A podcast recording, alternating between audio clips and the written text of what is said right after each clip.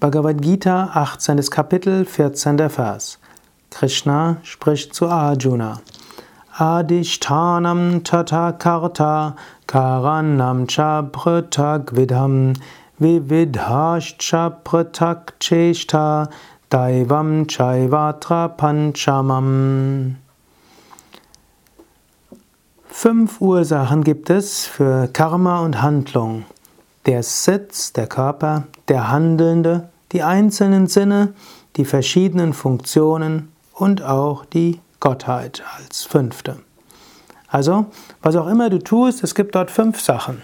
Es gibt diesen Körper, dann gibt es den, der verkörpert ist, der Handelnde, dann gibt es die einzelnen Sinne, mit denen du aktiv wirst und mit denen du einiges erfährst, verschiedene Funktionen, also verschiedene Organe, verschiedene Sinne, also hm, der braucht dort zwei verschiedene Ausdrücke. Und dann gibt es letztlich auch noch Gott.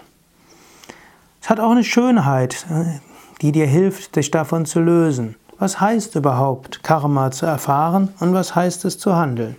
Da gibt es einen Körper. Ohne Körper kannst du weder etwas tun noch etwas erfahren. Da ist also ein Körper. Und du kannst dir gerade mal des Körpers bewusst machen, ah, da ist also ein Körper. Gut, damit der Körper was machen kann und Karma erfahren kann, dazu braucht es ein Bewusstsein.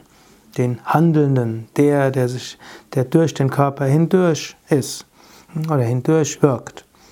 Denn angenommen, da wäre nur ein Körper, ohne dass da ein individuelles Bewusstsein dabei ist, dann nennt man das Leiche oder Koma-Patient, kann auch nicht viel machen und auch nicht viel erleben. Also hm, braucht also einen Körper, da kannst du also bewusst sein, aha, da ist der Körper, gibt dann noch ein Individuum, das sich mit dem Körper irgendwie zusammenhängt. Kannst sagen, ah, da ist also ich als Individuum, da ist das Bewusstsein. Gut, jetzt reicht es aber nicht aus, dann nur einen Körper zu haben und Bewusstsein. Dann braucht es Sinne und Funktionen. Dass du also mit diesem Körper in die Außenwelt hineinwirken kannst.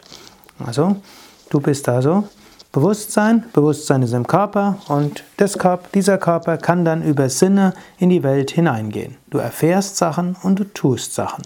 Gut, und dann gibt es dann noch etwas, hinter allem steckt Gott. Es ist eben nicht nur ein individuelles Bewusstsein, sondern dahinter steckt ein kosmisches Bewusstsein. Dieses kosmische Bewusstsein ist in dir und dieses kosmische Bewusstsein ist hinter allem, was du erfahren kannst.